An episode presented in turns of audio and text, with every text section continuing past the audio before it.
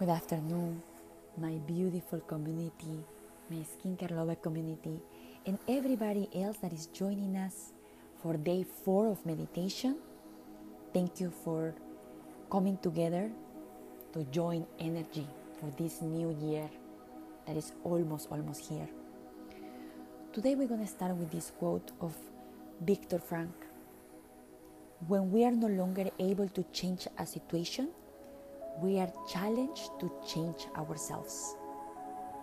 There is nothing more true than this.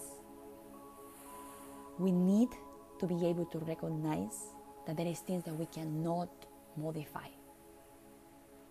But we can always improve ourselves. And I think for this 2022, we all should be focusing on all those things that we can change, that make that can make us better in everything we do. Better relationships, better at work, better maybe more kind, be more kind with your own self.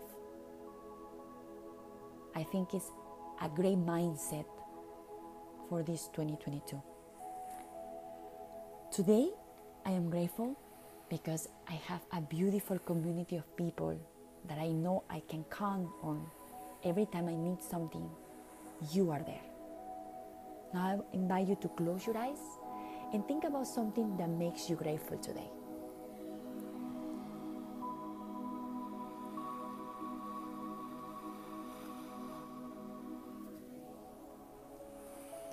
And now together we are going to practice our deep breath to connect not only with our physical body but also to open up our mind.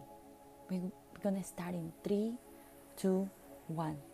Deep inhale through the nose and exhale. Deep inhale through the nose, exhale through the nose. Deep inhale and exhale through the nose. Deep inhale and exhale through the nose. One last time, deep inhale and exhale. We have completed day four. Thank you for sharing your energy and your love. I hope today you can manifest what you want for today, and together we can manifest our best year yet. Thank you for listening.